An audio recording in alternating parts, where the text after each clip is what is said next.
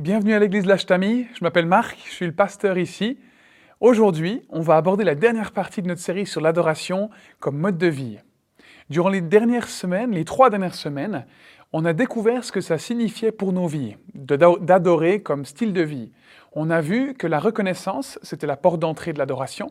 L'être humain, de façon générale, il a tendance à se plaindre et puis voir ce qu'il n'a pas plutôt que le contraire. Dieu nous donne un tas de belles choses dans la vie pour lesquelles on peut être reconnaissant. Pendant la deuxième semaine, on a vu que l'adoration, c'était un style de vie, qu'il ne s'agissait pas uniquement de chanter des chants à l'église et puis d'assister à des cultes toutes les semaines, mais que ça impliquait chaque aspect de nos vies, en fait, qu'elles se vivaient au quotidien. Et puis la semaine dernière, on a abordé le fait que l'adoration, c'était une forme de rendre gloire à Dieu. Qu'est-ce que ça veut dire? Ça signifie qu'on va chercher à l'honorer et à l'admirer dans notre vie quotidienne. Il y a des choses qui lui plaisent et puis d'autres non. Lui rendre gloire, ça veut dire qu'on va le respecter dans ce qu'il aimerait euh, qu'on fasse en mettant ça en pratique tous les jours dans notre vie. Si vous ne l'avez pas encore fait, je vous invite euh, à télécharger et à imprimer le pense-bête qui se trouve dans la description de la vidéo. Ça vous permettra de, mieux suivre ce, que je vais aborder avec vous et puis de garder quelques notes pour la suite, euh, pour garder les points importants de ce qu'on va aborder aujourd'hui. Alors prenez le temps de, de le faire rapidement maintenant. Aujourd'hui, on va donc voir comment gérer des situations où on a l'impression d'être dos au mur. Peut-être que vous avez déjà eu l'impression que Dieu ne se préoccupait pas de ce que vous traversez. Peut-être que vous avez l'impression qu'il a échoué dans l'aide qu'il était censé vous apporter. Ou peut-être qu'on vous a déjà parlé du fait que Dieu est capable de tout faire, du fait qu'il contrôle tout et puis qu'il aime tout le monde. Mais malgré ça, vous vous êtes retrouvé dans une situation au milieu d'une tempête avec le sentiment que Dieu s'intéressait pas à vous. En arrivant à la conclusion que finalement, ben, Dieu, ben, euh, il n'est pas là quand il faut. Et peut-être que c'est même une situation que vous vivez en ce moment même. Vous avez peut-être l'impression que Dieu, il est au coin de la rue là-bas, les mains dans les poches, et puis vous, vous vous dites, mais il s'est passé quoi là? Qu'est-ce qui est arrivé? Seigneur, pourquoi tu n'as rien fait? Pourquoi tu es resté au coin de la rue, là, les mains dans les poches? T'es où? Dieu ne se montre pas, et vous pouvez rien faire pour améliorer la situation. Vous subissez la vie, et puis vous ne savez pas pourquoi les choses vous arrivent. Ou peut-être que vous vous trouvez au milieu d'un combat mené par une autre personne. Et puis nous, on est là en tant que spectateur, puis on souffre avec cette personne. Mais il n'y a rien qu'on puisse faire. On est impuissant pour essayer de renverser la situation ou arranger les choses pour, pour, euh, pour cette personne. Souvent une personne qui, qui nous est chère. Comment on fait pour gérer des situations face auxquelles on ne peut rien faire? On va analyser un passage de la Bible qui se trouve dans Acte 16. Dans ce passage, on va étudier le cas de, Paul et Silas, deux personnes euh, euh, dont on suit le, parcours en fait, et puis ils se sont justement retrouvés dans ce genre de situation. J'aimerais commencer par vous donner quelques éléments de, contexte à cette histoire. Paul euh, il était parti en bateau pour son deuxième voyage missionnaire. Qu'est-ce qu'il faisait pendant ces voyages? Euh, C'est qu'il allait dans différentes villes, dans les pays autour euh, d'Israël, et puis il parlait de la mort et de la résurrection de Jésus. Parfois, les gens ils étaient contents de ce qu'il annonçait, et puis il y avait des églises qui étaient fondées, des gens qui décidaient de, suivre Jésus, et puis d'autres fois, il était rejeté et violenté. Et, et ça faisait vraiment mal, quoi. Et pour ce voyage, il est accompagné de plusieurs personnes, de Silas, de Timothée et puis de Luc. Leur objectif, c'était d'aller encourager les églises qu'ils avaient déjà démarrées, et puis de continuer à annoncer ce que Jésus a accompli sur la croix.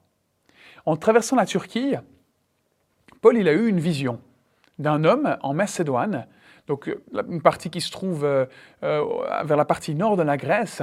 Et puis dans cette vision, il y a un homme qui se tient debout et puis qui lui demande Viens en Macédoine, on a besoin de toi, il faut que tu nous aides. Aux yeux de Paul, c'était Dieu qui lui parlait. donc Paul et ceux qui l'accompagnaient, eh ben, ils se sont mis euh, en route et puis ils ont mis le cap sur la ville de Philippe, qui se trouve en Macédoine. Quelques jours après être arrivés à Philippe, Paul et ses amis, ils sont sortis à l'extérieur de la ville pour trouver euh, un lieu de prière pour, euh, au bord d'une rivière, et puis ils y ont rencontré une riche femme d'affaires qui s'appelle Lydie. Après lui avoir parlé de Jésus, elle, elle a choisi d'accepter Jésus dans sa vie, et puis toute sa famille avec elle. Et à ce moment-là, il y a une nouvelle église qui est née. Lydie, c'était la première chrétienne à se convertir en Europe. Et l'église qui se rassemblait dans sa maison à Philippe après sa conversion, c'était la première église en Europe. Mais cette nouvelle église de Philippe, elle a été mise à rude épreuve juste quelques jours après qu'elle soit née, après sa naissance. Quelques jours après, Paul et Silas, ils ont rencontré une autre femme. Cette femme, elle était esclave de quelques hommes qui profitaient d'elle parce qu'elle avait un don. Elle arrivait à prédire l'avenir. Cette femme, elle a commencé à suivre Paul dans la rue en criant. Et donc Paul, euh, agacé parce qu'elle les suivait depuis des jours, euh, vous imaginez, hein, quelqu'un euh, qui, qui vous suit comme ça avec du bruit dans les oreilles constamment, c'est pas forcément agréable. Donc un peu agacé, il s'est retourné vers elle et puis il lui a dit, oh, parce que lui il croyait que, enfin ce que la Bible nous dit, c'est que ce qui animait cette dame, c'était un esprit, donc un esprit, une sorte de force qui lui donne ce pouvoir, mais qui n'est pas forcément positif. Et puis il a dit à cet esprit de sortir. Et puis c'est là que les problèmes ont commencé. Parce que ça a marché, hein. Et puis les maîtres de l'esclave, ils ne pouvaient plus profiter du don de cette femme, parce qu'elle en avait été libérée. Donc ils se sont mis en colère. Et ces personnes, elles ont inventé des fausses accusations contre Paul et Silas, et qui ont été arrêtés, battus, et puis jetés en prison. Et c'est là qu'on entre dans la partie de l'histoire qu'on va analyser. On va lire les versets dans Acte 16, les versets 23 à 34. Après les avoir roués de coups, ils les ont jetés en prison, en recommandant aux gardiens de la prison de les surveiller de près. Face à une telle consigne, le gardien les a jetés dans la prison inférieure et a emprisonné leurs pieds dans des entraves. Vers le milieu de la nuit, Paul et Silas priaient et chantaient les louanges de Dieu, et les prisonniers les écoutaient tout à coup, il y a eu un tremblement de terre si violent que les fondations de la prison ont été ébranlées. Toutes les portes se sont immédiatement ouvertes et les liens de tous les prisonniers ont été détachés. Lorsque le gardien de la prison s'est réveillé et a vu les portes de la prison ouvertes, il a tiré son épée, prêt à se tuer, car il croyait que les prisonniers s'étaient enfuis. Mais Paul a crié d'une voix forte, Ne te fais pas de mal, car nous sommes tous ici. Alors le gardien a demandé de la lumière, est entré précipitamment et s'est jeté tout tremblant aux pieds de Paul et de Silas. Il les a fait sortir et a dit, Seigneur, que faut-il que je fasse pour être sauvé? Paul et Silas ont répondu, Crois au Seigneur Jésus et tu seras sauvé, toi et toute ta famille. Et lui a annoncé la parole du Seigneur, ainsi qu'à tous ceux qui étaient dans sa maison. À cette heure-là de la nuit, le gardien les a emmenés pour laver leurs plaies il a immédiatement été baptisé, lui et tous les siens. Après les avoir conduits chez eux, il leur a servi à manger. Il se réjouissait avec toute sa famille d'avoir cru en Dieu. La Bible, elle nous dit pas seulement ce que Dieu a fait, elle nous dit aussi comment Dieu s'y est pris. La Bible, n'est pas seulement un livre qui raconte des belles histoires. C'est un guide pour la vie avec des leçons qui ont été écrites en exemple pour nous enseigner ensuite comment vivre. On découvre dans ces quelques versets qu'il y a plusieurs personnes qui sont concernées par la prison, qui sont en prison pour différentes raisons. Lesquelles? Quelles personnes? Tout d'abord, Paul. C'est là qu'on commence dans les notes. Paul, il était en prison à cause de son obéissance. Dieu lui a dit d'aller en Macédoine, il a vu une vision, il a eu une vision de Dieu, et puis donc il agissait exactement comme Dieu lui avait dit de faire. Ce que ça nous montre, c'est que la volonté de Dieu pour nous, c'est pas de nous amener à des endroits où on sera tranquillement installé sur une plage à siroter un cocktail. Ça peut au contraire être un endroit dangereux. Mais quand on suit Jésus, il ne s'agit pas de sécurité. Ce n'est pas ça la question, ce n'est pas ça l'enjeu. Il s'agit d'abandon. Il ne s'agit pas de confort, il s'agit de courage. Paul, il est accusé à tort, emprisonné à tort, piégé, maltraité, dans une situation désespérée. Il n'est pas dans une simple cellule. Le verset 24 nous dit qu'il se trouvait dans la prison inférieure, enchaîné. Il n'y a absolument rien qu'il puisse faire pour changer sa situation. Ses pieds sont attachés avec des planches, des entraves, il ne peut plus bouger. Ce genre de traitement est normalement réservé aux prisonniers les plus dangereux. Paul et Silas, ils n'ont rien fait de violent. Ce traitement qui leur est réservé, il est complètement injuste. Mais Paul ne peut rien changer à la situation. Vous avez déjà ressenti quelque chose du genre? Peut-être que vous avez déjà cherché à faire quelque chose que Dieu vous demandait de faire et que ça s'est retourné contre vous. Peut-être que vous avez déjà eu le sentiment que Dieu vous promettait quelque chose ou qu'il vous avait montré quelque chose de particulier. Mais que maintenant que cette vision, euh, pardon, mais que maintenant cette vision, elle vous emprisonne. On fait ce que Dieu nous dit de faire. On suit Jésus du mieux qu'on peut et tout à coup, on se retrouve en pleine tempête à cause de notre foi. On n'était pas en train de faire quelque chose de mal. En fait, on essayait justement tout le contraire, de faire le mieux possible. Et on se retrouve dans la souffrance et la difficulté. Et il n'y a rien qu'on puisse faire pour en sortir. Tout comme Paul, on souffre à cause de cette obéissance. Une autre personne qu'on voit dans ces versets, c'est Silas. Silas, il était en prison à cause de sa loyauté. Il est loyal envers Paul. Tout comme Sam dans Le Seigneur des Anneaux vis-à-vis de Frodon. C'est pas Silas qui a prié pour cette femme. C'est pas Silas qui a demandé à cet esprit de sortir de cette femme. Et pourtant, il termine en prison avec Paul. Le problème dans lequel il se trouve, c'est pas le sien. Il a choisi de rester près de son ami au lieu de s'enfuir dès les premiers signes de conflit. Alors bien sûr, les deux étaient engagés dans le même voyage, donc ils savaient à quoi s'attendre. N'empêche qu'il aurait pu fuir quand ça a commencé à chauffer. Silas, il est resté avec Paul. Il a souffert avec Paul. Il a partagé la douleur de Paul. Il est resté fidèle. Il aurait pu l'abandonner. Il aurait pu essayer de se sortir de là, de nier le fait qu'il connaissait Paul.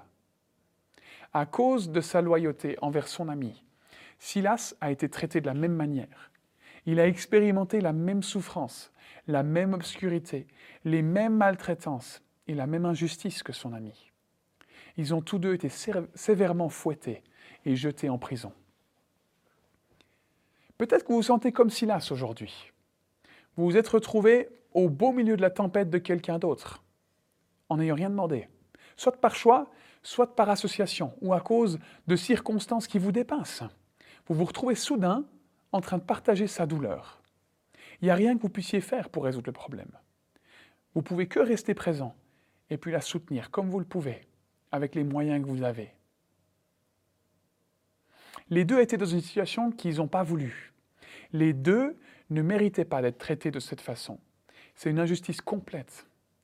Ils auraient pu se révolter contre Dieu, lui dire que s'il voulait vraiment prendre soin d'eux, bah fallait les libérer, fallait les aider, fallait les bénir, fallait prendre soin d'eux. Quelle impression de Dieu est-ce que Paul et Silas pourraient avoir à ce moment-là? Ils pourraient se sentir abandonnés, en sachant pas pourquoi Dieu a permis ça. Pourtant, ils agissent à l'opposé. Qu'est-ce qu'ils font alors qu'ils vivent cette injustice? On le voit au verset 25. Vers le milieu de la nuit, Paul et Silas priaient et chantaient les louanges de Dieu. Ils ont choisi d'adorer. Pourquoi est-ce qu'ils ont fait ça? Ils étaient dans la souffrance et dans la douleur. La vie, elle était injuste avec eux. On aurait pu penser qu'ils se seraient plaints à Dieu, comme je l'ai déjà dit. C'est ça qu'on reçoit pour t'avoir servi, Seigneur. Pourquoi est-ce que tu agis de cette façon envers nous? On n'est pas assez important pour toi? Que tu prennes soin de nous un peu? Ils auraient pu paniquer, ils auraient pu se plaindre, ils auraient pu abandonner tout espoir. Mais Paul et Silas, ils avaient une autre vision de la chose. Ils voyaient la main de Dieu dans cette situation. Et ils ont chanté des louanges à Dieu, ils ont chanté des chants. Ils n'ont pas dit ⁇ Oh pauvre de nous !⁇ Ils ont dit ⁇ Waouh, mais quel sauveur on a Dieu, il était leur joie, il était leur force et leur soutien dans cette situation. Ils ont confié leur sort à Dieu. C'est pourquoi ils le louaient. Malgré les circonstances dans lesquelles ils se trouvaient, malgré les apparences, malgré la situation désespérée, ils ont choisi d'adorer Dieu. Ils ne pouvaient rien faire pour essayer de se sortir de là. Ils ne pouvaient pas creuser pour essayer de sortir de la prison. Ils savaient que la seule chose à faire, c'était de lever les yeux vers le ciel Ils n'ont pas attendu que quelque chose se produise pour adorer Dieu. Ils ont adoré Dieu et ensuite quelque chose s'est produit. Quelque chose de vraiment fou. Et c'est ce qu'on va voir au verset 26. Tout à coup, il y, un, a eu pardon, un tremblement de terre si violent que les fondations de la prison ont été ébranlées. Toutes les portes se sont immédiatement ouvertes et les liens de tous les prisonniers ont été détachés. Qu'est-ce qui s'est passé? On retrouve ici une leçon importante qu'on peut appliquer à nos vies. C'est quoi cette leçon? Ben, Paul et Silas, ils n'ont pas laissé la prison ébranler les fondements de leur foi. Au contraire, c'est leur foi qui a ébranlé les fondements de la prison. On pourrait remplacer le mot de prison par le mot circonstance. Est-ce que c'est les circonstances qui influencent ma foi ou est-ce que c'est ma foi qui influence les circonstances de ma vie? Qu'est-ce qu'on peut retenir de l'exemple de Paul et de Silas? Ce qu'on peut retenir, c'est que quand on se retrouve dans une situation impossible et qu'on est accusé à tort, qu'on se sent piégé ou emprisonné par les circonstances de la vie, adorons Dieu. Chantons des louanges. Peu importe l'obscurité dans laquelle on se trouve, peu importe le stress ou le désespoir qu'on subit, adorons Dieu. Je ne veux pas parler là de petits chuchotements timides ou d'un petit sifflement. Moi, quand j'imagine Paul et Silas chanter dans la prison, je les imagine chanter à pleine voix, sans gêne et plein de confiance. À quelque part, c'est dans les moments les plus sombres de la vie que notre adoration, elle est la plus forte. Parce que c'est quand on est dans les situations où rien ne nous motive à louer Dieu qu'on agit par la foi. Quand on a l'impression que Dieu n'est pas là, c'est là que c'est le plus difficile de se tourner vers lui. Tout le monde peut louer Dieu et dire qu'il croit en lui. Quand le soleil brille et que tout va bien dans le meilleur des mondes. Mais la foi, c'est quand j'adore dans les moments les plus sombres. Tout le monde peut louer Dieu quand il y a de l'argent sur le compte en banque. Mais la foi, c'est quand j'adore Dieu alors qu'il me reste que quelques centimes. Tout le monde peut louer Dieu quand on est en bonne santé. Mais la foi, c'est quand j'adore Dieu alors que le docteur, m'annonce de mauvaises nouvelles. Tout le monde peut louer Dieu quand tout va comme on veut, mais la foi, c'est quand j'adore Dieu alors que tout semble s'écrouler. La louange, donc chanter des chants qui parlent de Dieu, qui disent qui il est et ce qu'il a fait, ça a une sorte de puissance libératrice. Dans cette histoire, la louange est là littéralement une puissance libératrice, parce que les portes de la prison se sont ouvertes, les murs ont tremblé et les chaînes des prisonniers se sont enlevées. Dans nos vies, on est parfois aussi en prison enchaînés et enfermés, dans des erreurs du passé, dans des mauvaises habitudes, à cause de blessures émotionnelles et bien d'autres choses encore. La louange, le fait de chanter à Dieu, ça l'invite dans la situation que je traverse. Pourquoi? Parce que quand je me tourne vers Dieu, alors que j'ai tout sauf envie de le faire, je reconnais que j'ai besoin de lui. On reconnaît qu'il est plus grand et qu'il est plus important que tout le reste. La louange, c'est un acte d'humilité. La Bible, elle nous dit dans différents passages que Dieu fait grâce aux humbles. Quand on loue Dieu, il agit. Il n'y a pas besoin d'attendre que nos problèmes soient résolus pour commencer à louer Dieu. Commençons à le louer dès maintenant, au milieu de nos difficultés. Si on se trouve dans une situation similaire à celle de Paul et Silas, on peut faire trois choses. Premièrement, il faut qu'on prenne une décision. Est-ce que je vais bouder ou prier? Est-ce que je vais être borné et m'arrêter au fait que je suis frustré de la situation? Est-ce que je vais paniquer ou louer? Est-ce que je vais me laisser submerger par mes émotions au point de plus réussir à m'y retrouver? Est-ce que je vais m'inquiéter ou adorer On doit prendre une, décision. C'est difficile. Vous l'avez certainement déjà vécu quand on sait quelle est la meilleure chose à faire pour nous, mais qu'on n'en a pas envie, parce qu'en fait nos émotions et, ce qu'on ressent, ça n'a rien à voir avec ça. C'est compliqué, mais c'est exactement ça. Ça demande de l'humilité. de savoir prendre une décision qui est bonne pour nous alors qu'on n'en a pas envie. Deuxièmement, s'accrocher à notre, à notre foi. Est-ce qu'on va laisser notre prison ébranler les fondements de notre foi ou est-ce qu'on va laisser notre foi ébranler les fondements de la prison? La décision qu'on prend, elle implique de s'accrocher à la foi. On est convaincu que c'est vrai, que c'est bon pour nous. Alors même quand on ne voit pas, plus loin que le bout de notre nez, on va affirmer que c'est bon pour nous. On s'y accroche de toutes nos forces, dans nos pensées, dans notre esprit. Et troisièmement, continuer à adorer. Changeons notre manière de penser. Ça implique de détacher nos pensées de notre problème et de nous concentrer sur qui est Dieu. Comme on l'a vu il y a quelques semaines, lui attribuer ce qu'il est. Bien que la situation dans laquelle on est ne semble pas le montrer, ça ne veut pas dire qu'on vit dans le déni, mais plutôt qu'on choisit de se focaliser sur celui qui peut résoudre nos problèmes. Comment est-ce qu'on reste focalisé? Ben, Comme Paul et Silas l'ont fait, en louant Dieu dans l'obscurité, dans le noir, alors que tout semble terminé, en se rappelant ce qu'il est et ce qu'il a fait. On a vu ces deux dernières semaines certains noms de Dieu. Dieu a plusieurs noms parce qu'il est plusieurs choses. On peut donc l'adorer quand on a besoin d'ordre, quand on a besoin de protection, quand on a besoin de liberté, quand on a besoin de santé, quand on a besoin de sagesse, quand on a besoin de paix, quand on a besoin de joie. Adorons Dieu. Fixons nos pensées sur lui, fixons notre esprit sur lui. Concentrons notre attention sur lui. Chantez dans l'obscurité, chantez pendant la nuit, chantez quand on est perturbé, chantez dans la souffrance, chantez malgré nos soucis, chantez dans notre peine, dans nos combats et dans nos larmes. Regardez Dieu se lever pour nous et nous défendre, nous délivrer, subvenir à nos besoins, nous sauver, peu importe, qu'on chante juste ou faux, personne ne nous écoute. Et puis si Dieu aime vraiment pas notre voix, il peut nous en donner une autre. Laissez-le entendre votre voix.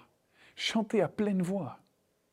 Que la louange soit la musique de fond de notre vie. En agissant de cette façon, la paix de Dieu qui surpasse tout, elle entrera dans notre vie et elle viendra garder notre cœur et nos pensées en lui. C'est en louant Dieu quand on voit rien ou pas grand-chose qu'on redécouvrira ensuite ce que Dieu Tout-Puissant est, ce qu'il est, le fait qu'il est notre force, qu'il est omniscient, donc ça veut dire qu'il sait tout, qu'il a tout pouvoir, qu'il est omnipotent, c'est ça que ça veut dire, qu'il est notre source de sagesse, que ce Dieu éternel est la source de notre vie, que ce Dieu plein de bonté est notre Sauveur.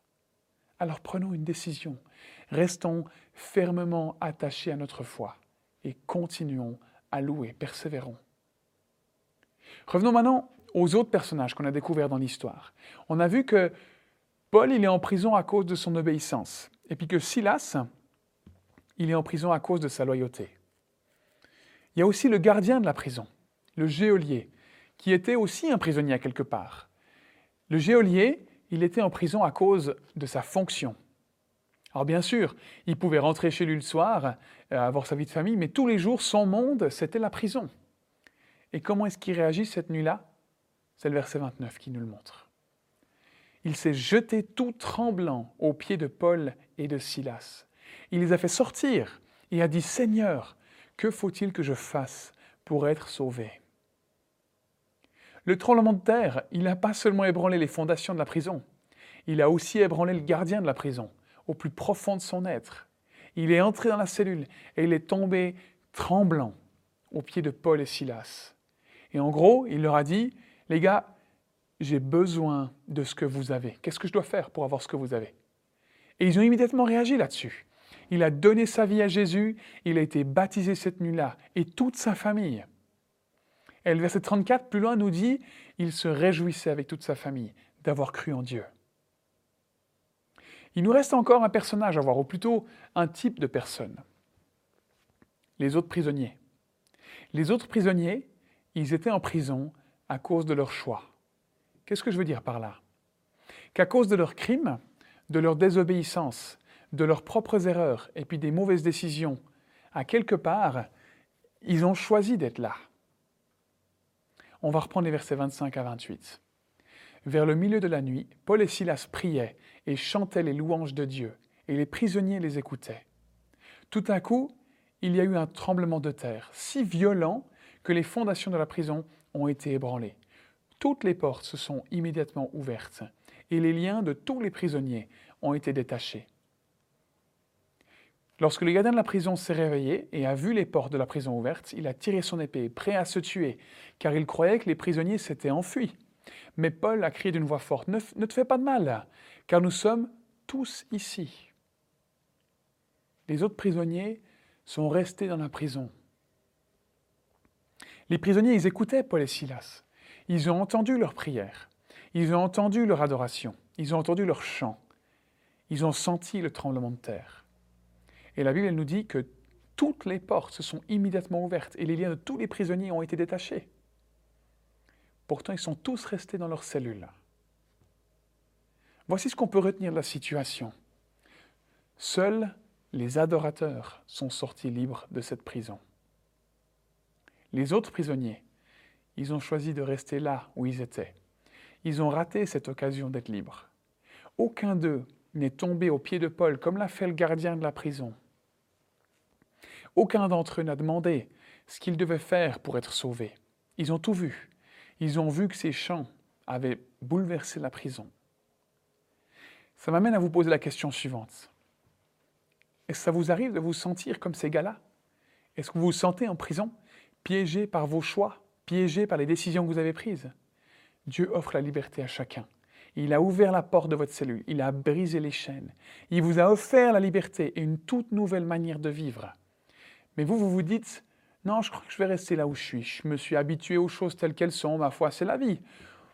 J'ai appris à les supporter comme ça. C'est peut-être bon pour les autres, mais moi, je pense que j'ai meilleur temps d'en rester là où je suis. Si vous vous sentez comme ça, j'ignore, moi, dans quel genre de prison vous vous trouvez. Je ne sais pas à quelle tempête vous faites face. Je ne sais pas à quoi ressemblent vos chaînes. Je ne sais pas ce qui vous retient. Peut-être que vous êtes enchaîné par les opinions des autres, ce qui, les, autres, les opinions que les autres ont de vous. Ou peut-être que vous doutez de vous-même. Ou peut-être que vous vous sentez coupable à cause de quelque chose. Peut-être que vous avez des souvenirs douloureux, des expériences difficiles dues à des échecs ou, ou des situations que vous n'avez pas contrôlées. Peut-être que vous avez peur de l'avenir, peur de changer certaines choses dans votre façon de vivre. Ou peut-être simplement que c'est votre fierté qui vous garde enchaîné quoi que ce soit, vous pouvez être libéré aujourd'hui. Vous pouvez commencer une toute nouvelle vie aujourd'hui, comme Lydie est le gardien de la prison. Et j'aimerais vous donner l'occasion de le faire dans un instant. On peut se poser la question, où est-ce que je me trouve dans cette histoire? Auquel des personnages est-ce que je peux me comparer? Est-ce que je suis comme Paul, en, en difficulté alors que j'agis sans avoir fait quoi que ce soit de faux? On peut chanter des louanges à Dieu, le laisser entendre notre voix, la voix de notre cœur, de ce côté. Hein les fondations de, nos problèmes s'ébranleront, les chaînes qui nous retenaient se briseront, les portes de la cellule dans laquelle nous nous trouvons, elles vont s'ouvrir. Et quand ça se produira, notre louange, elle brisera les chaînes de ceux qui se trouvent près de nous, comme celles des autres, ceux des autres prisonniers. Et ça ouvrira aussi les portes de leur cellule. Quand Dieu nous libérera, d'autres personnes pourront profiter de ce miracle, de cette lumière. Et tout comme le geôlier, ces personnes, elles nous demanderont ce qu'elles doivent faire pour être sauvées. Notre, liberté, elle sera une puissante marque de témoignage. Ou est-ce que je suis comme Silas, piégé par les problèmes d'une autre personne? Ou simplement en train d'assister quelqu'un qui a des problèmes? Restons loyaux et puis chantons avec cette personne, soutenons-la, coûte que coûte. Ou est-ce que je suis comme le géolier, le gardien de prison? Est-ce que j'aimerais être libre, avoir ce que Paul et Silas ils ont? C'est assez simple. Il faut ouvrir son cœur à Jésus, se faire baptiser et laisser Dieu remplir notre cœur de joie. Ou bien est-ce que je suis comme les autres prisonniers? Est-ce que je fais le choix de rester dans ma cellule et puis d'être retenu par mes chaînes alors qu'elles sont déjà plus là, ces chaînes? Aujourd'hui, on peut sortir de cette prison, être libre, se débarrasser du passé, de tout ce qui nous retient. La porte de la cellule, elle est ouverte. Les chaînes sont brisées. ne ratez pas cette occasion de sortir de votre cellule pour entrer dans la liberté d'une nouvelle vie en la donnant à Jésus. Pour terminer, j'aimerais vous inviter à prier avec moi. Si vous êtes comme Paul et Silas, partagez à Dieu vos problèmes et louez-le par des chants. Si vous êtes comme le geôlier ou les autres prisonniers, votre cellule est ouverte aujourd'hui. Vous avez une décision à prendre. Soit vous restez dans votre cellule, soit vous sortez pour être libre. Mais c'est votre choix. Comme le geôlier, vous vous demandez peut-être qu'est-ce que je dois faire pour être sauvé? Comme je l'ai dit, il suffit d'ouvrir son cœur à Jésus en faisant la prière qu'on va faire maintenant. Mais que ce soit la première fois ou qu'on n'arrive plus à les compter, j'aimerais vous inviter à faire cette prière avec moi. Parce que des fois, on est dans la difficulté et puis on oublie ou on ne veut pas chanter les louanges à Dieu. Des fois, on a besoin de se réengager, de faire un nouveau pas. Où que vous soyez, j'aimerais vous inviter à faire cette prière avec moi. Seigneur Jésus, tu vois mon cœur et tu connais mes motivations. Tu connais mes problèmes et les enjeux de ma vie. Tu sais ce qu'il y a de mieux pour moi et puis tu aimerais vraiment me le donner. Pour être libre et te suivre, j'aimerais reconnaître que tu es la source de la vie et de la liberté. Je choisis de te donner ma vie. Je te la confie. Je reconnais qu'il n'y a qu'en toi que je peux vivre en paix. Pardon, parce que j'ai fait tellement d'erreurs. Je reconnais que tu me libères, que tu restaures, que tu guéris et que tu conduis ma vie. J'aimerais vivre pour toi. J'aimerais te rendre gloire.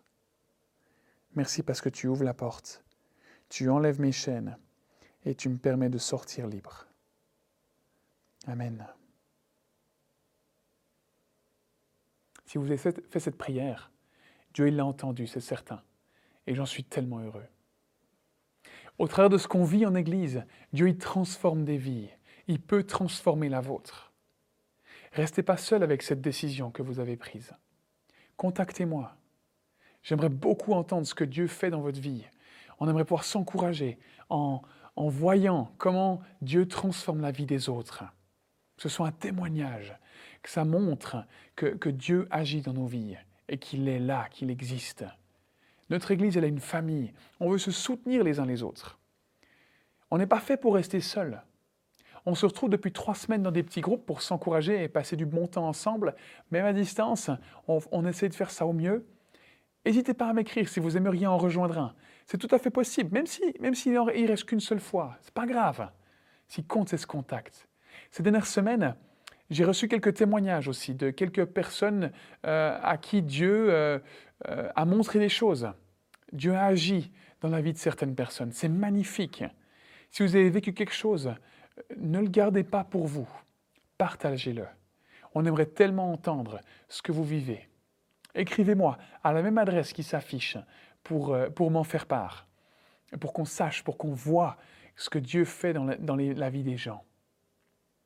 On arrive maintenant au bout de cette célébration, mais, avant de terminer, on va prendre un dernier chant pour conclure ce temps ensemble avec notre équipe. J'aimerais euh, vraiment prier que, que Dieu y garde chacun d'entre nous dans ce qu'on vit. Il sait ce dont on a besoin. Faisons-lui confiance. À bientôt.